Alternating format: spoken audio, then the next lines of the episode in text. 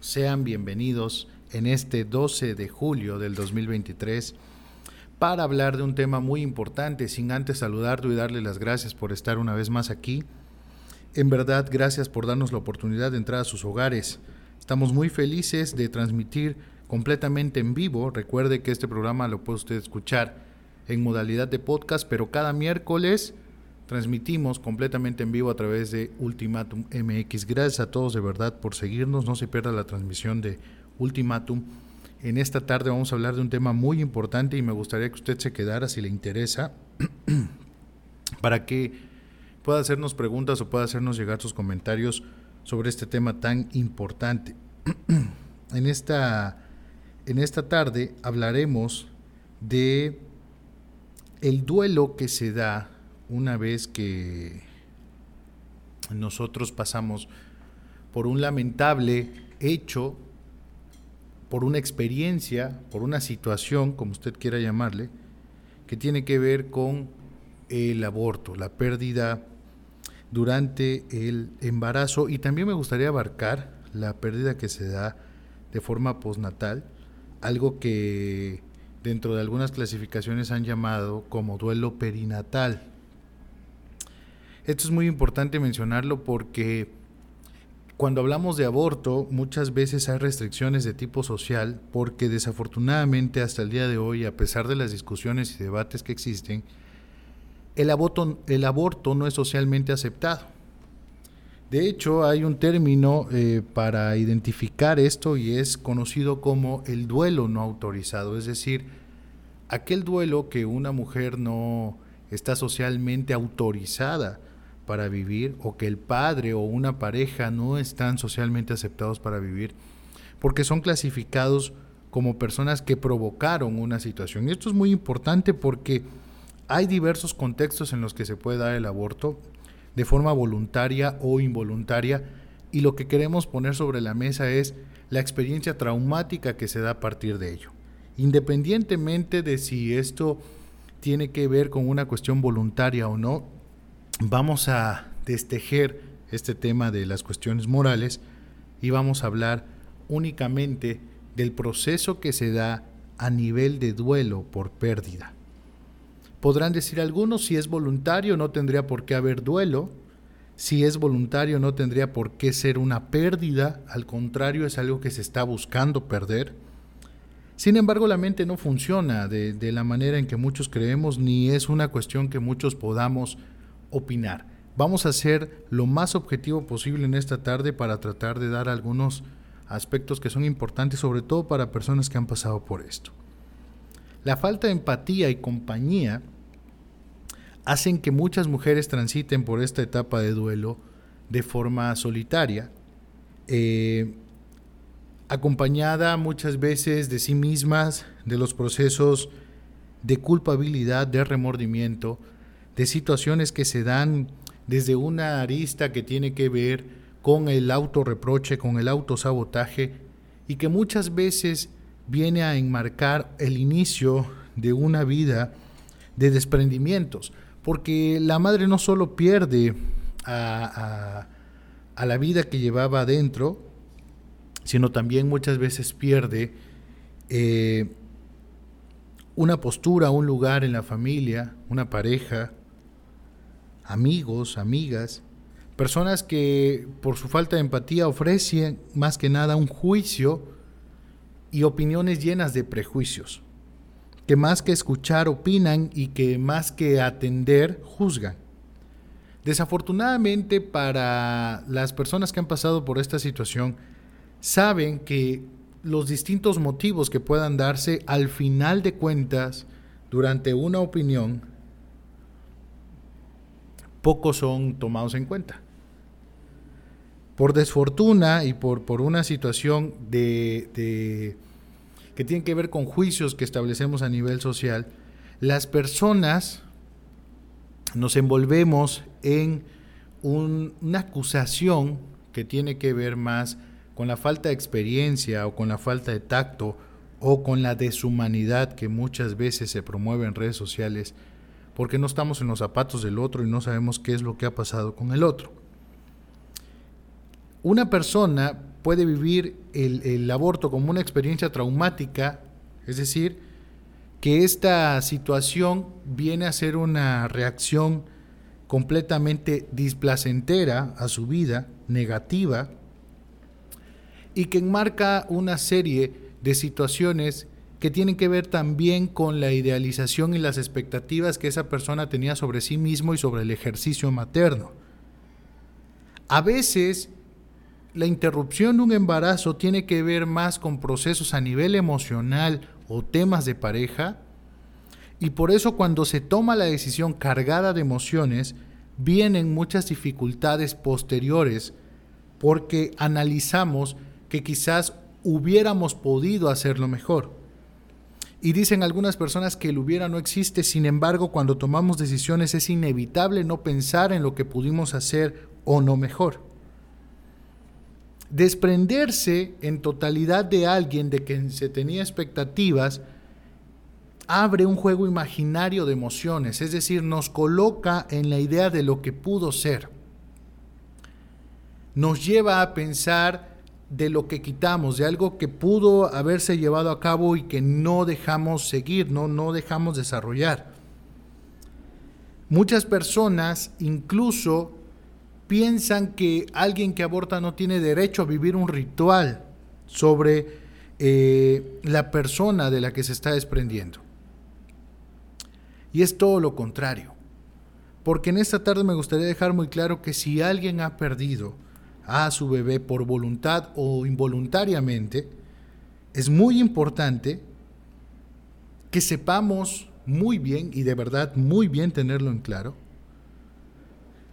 que podemos vivir nuestro ritual de despedida. Es decir, debemos y estamos en la obligación de ver cómo hemos vivido esta situación y de qué manera podemos transitar nuestro duelo, porque el duelo no se evade, el duelo no desaparece solo, el duelo se camina, el duelo se transita, es una etapa que tenemos que trascender.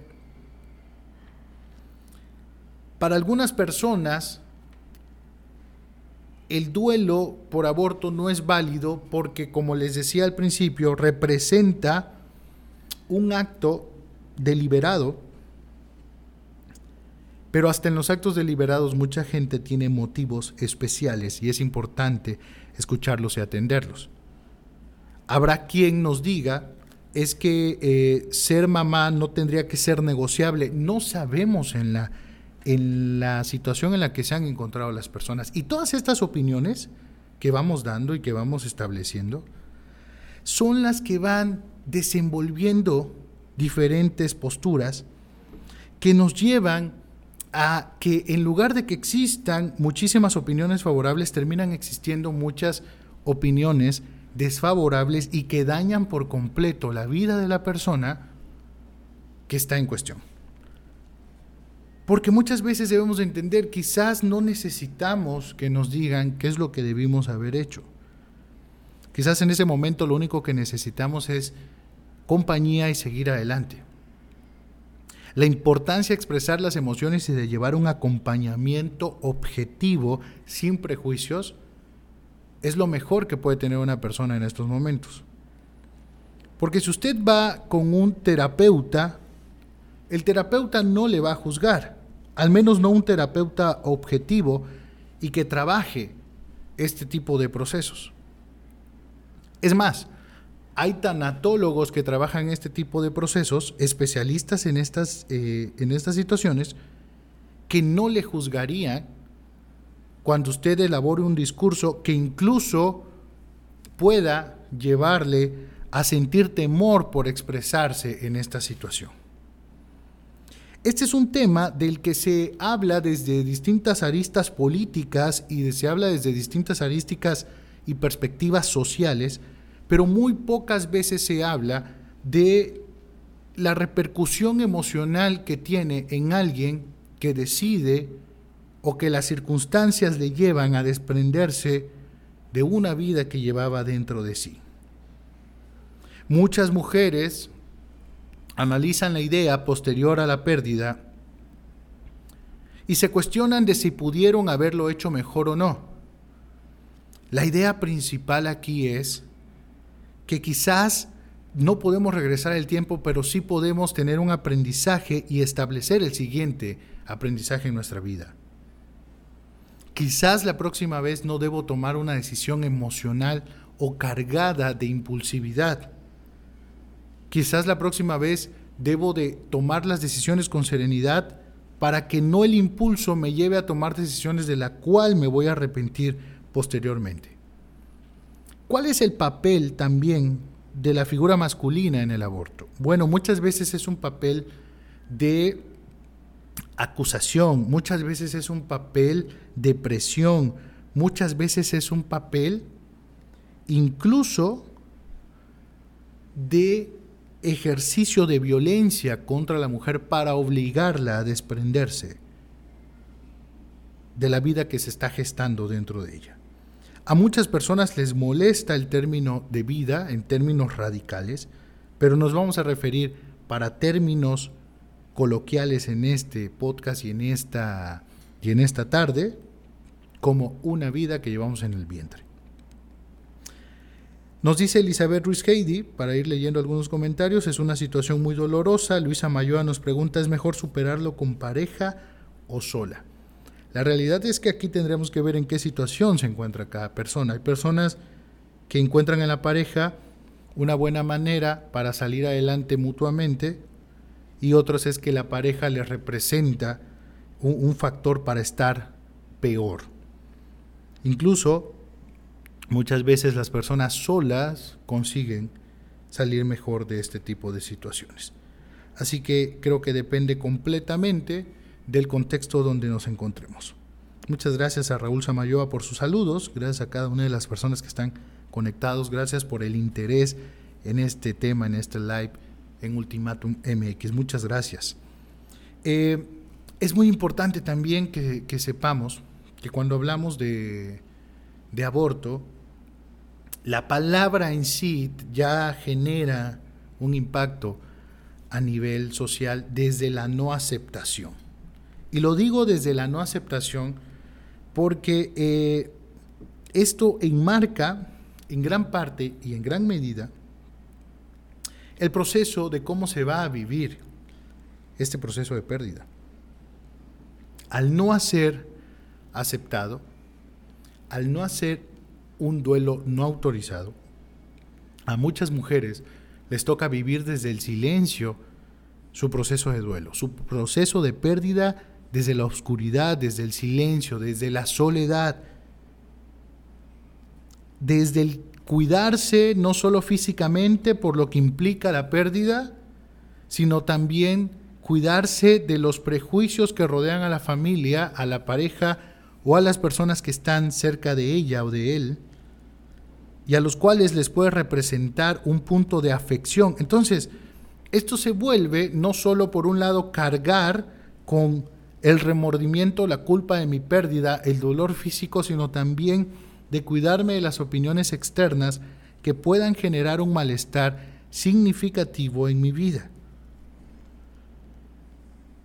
Otro de los aspectos de haciendo como, como una recolección de experiencias traumáticas en torno al aborto son las personas que les tocó buscar por sí solos este tipo de asistencias. Recordemos que sigue siendo un tema muy discutido, al menos en México. En la parte que usted nos vea, eh, en la latitud que usted nos vea, no sabemos cuál es la, la opinión que tengan sobre el aborto, pero en México aún hay discusiones a nivel político y legislativo sobre la misma. Y entonces hablar del tema muchas veces representa un debate interminable de opiniones radicales o de opiniones con tintes religiosos y demás. ¿Por qué toco lo siguiente? Porque bueno, muchas familias procesan la pérdida desde la acusación generando más y más remordimiento y más culpabilidad en la persona, haciendo juegos imaginarios y suposiciones que tienen que ver más con un deseo propio que con lo que en realidad está pasando. ¿A qué me refiero concretamente? Aquella familia que le dice a la chica que va a ser castigada y que cometió un pecado y que las cosas no son así y que tendría que estar obligada a, como si nosotros determináramos la vida de alguien y tuviéramos el derecho a decir qué es lo que otras personas tienen que hacer. Así hemos marcado algunos juicios sociales. Así hemos empoderado algunas dinámicas familiares. El día de hoy la invitación es a establecer empatía y compañía, que en lugar de culpabilidad acompañemos, que en lugar de ver cómo juzgamos, podamos ver cómo se siente nuestro familiar, en este caso nuestra hija, nuestra pareja, nuestra prima. Porque también es un problema propio. En las familias que mantienen una unidad, esto se vuelve un problema conjunto. Desde la masculinidad tendríamos que decir que no es mi pareja la que perdió. Perdimos debería de ser el término correcto. No debería ser la que está pasando, es lo que estamos pasando. Porque en términos simbólicos debería de suponerse una pérdida para ambos individuos. ¿Qué, es recomendable para las personas que han pasado por esto? No se atormente. Hay decisiones que tomamos en el momento y que creímos que esa era la correcta. Hay decisiones que pueden ser cuestionadas, pero son decisiones difíciles que solo quien las toma sabe el porqué de esas decisiones. Hay decisiones que no van a comprender las personas, que no van a ser socialmente aceptadas y que incluso van a tener un tinte de acuse y de clasificación errática, pero que solo quien lo pasa puede comprenderlo. Es altísima la estadística de mujeres que han perdido a su bebé durante el embarazo, durante el desarrollo del mismo, por cuestiones externas a ellas o incluso por una decisión tomada en su momento. Y pocas veces nos atrevemos a hablar de ello desde aspectos objetivos porque rápidamente pueden surgir apasionamientos y opiniones fuera de sí pero estamos aquí para hablar de aquellas cosas que incluso muchas veces no se quieren decir y no se quieren poner sobre la mesa. El aborto, sea o no sea autorizado, sea o no sea socialmente aceptado, representa un duelo y representa un duelo que debería ser autorizado socialmente. Y decirle a las personas que no necesitas que los demás te autoricen vivir tu duelo, puedes vivirlo que estas expectativas que desarrollaste a partir de un remordimiento o a partir de la culpabilidad o esta idealización de la maternidad tienen que ver con procesos quizás que se tienen que repensar y reaprender. Que lo debemos de ver desde una postura un tanto neutral, que trabajarlo nos va a beneficiar al punto de que podremos hablar de ello y de que podremos sanar Ojo, esto es muy importante mencionarlo, que esto no se va a tratar jamás de olvidarse, pero sí de quizás aprender a vivir con esta situación. Es lo que mencionamos y lo mencionamos porque es importante hablar de ello. Muchas personas esperan olvidarse de la situación, esperan que el trauma deje de tener en su vida influencia olvidándose. No, el trauma va a dejar de tener influencia en su vida cuando usted aprenda a vivir con el suceso que le ocurrió, saber lo que lo tiene en su memoria, pero que recordarlo no le represente un estrés.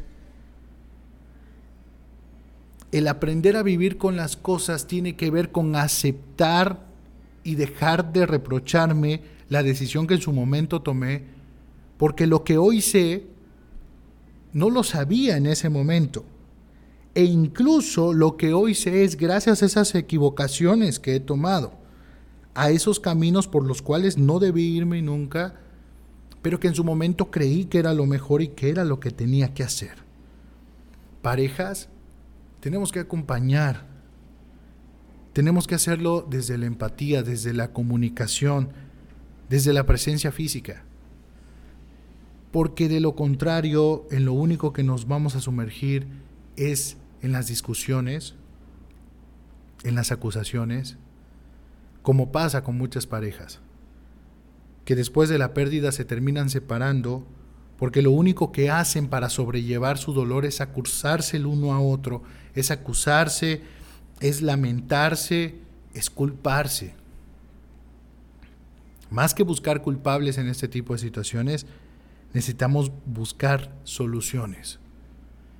Y hay soluciones en nuestra vida que nos tenemos que sentar y decir, esto ya no lo puedo cambiar, esto ya no lo puedo hacer diferente, pero sí puedo seguir adelante.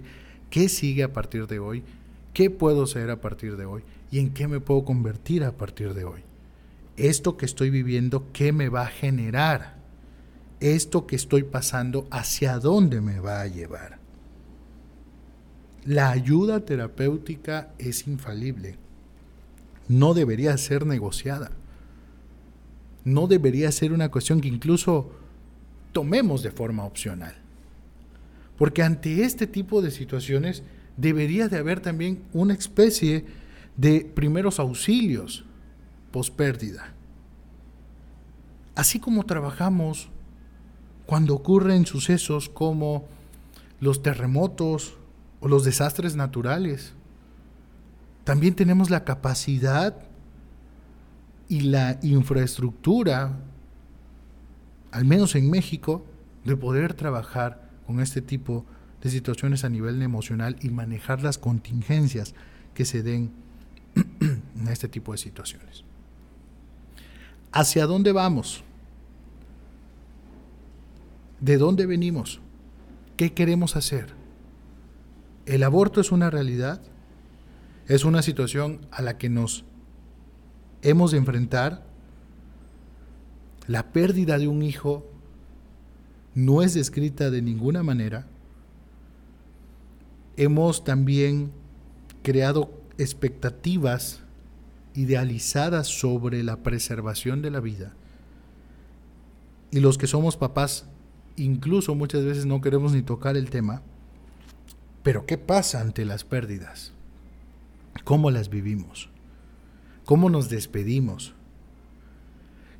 Algunos dicen que tenemos que agradecer el tiempo que la vida nos presta a un ser humano pero qué difícil es cuando esto es por circunstancias de la vida, es porque alguien más lo quitó, o es incluso a veces por decisión propia o por una negligencia.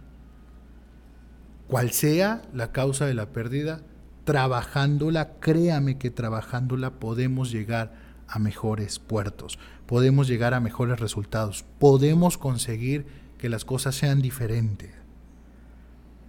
No sé por qué esté pasando, no sé la persona que vaya a ver este programa por qué está transitando, pero más allá de sumergirse en la culpa, le invitaría a caminar su duelo, a que viva su duelo, a que sepa que va a pasar por fases distintas de culpabilidad, de negociación, de negación, va a cuestionar al cielo o a lo que usted crea, de por qué a usted,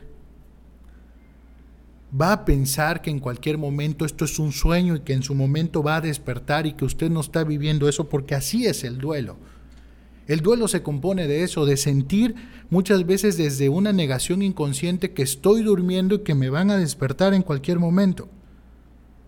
O que me quiero dormir y no volver a despertar. O que me quiero ir con esa pérdida, con ese ser humano que estoy dejando ir. Yo también quiero tener el mismo fin. Son parte del duelo y necesitamos sacarnos a flote. Si no tenemos a nadie, nosotros podemos ser nuestro propio salvavidas, pero necesitamos encontrar esa fuerza que emana de dentro.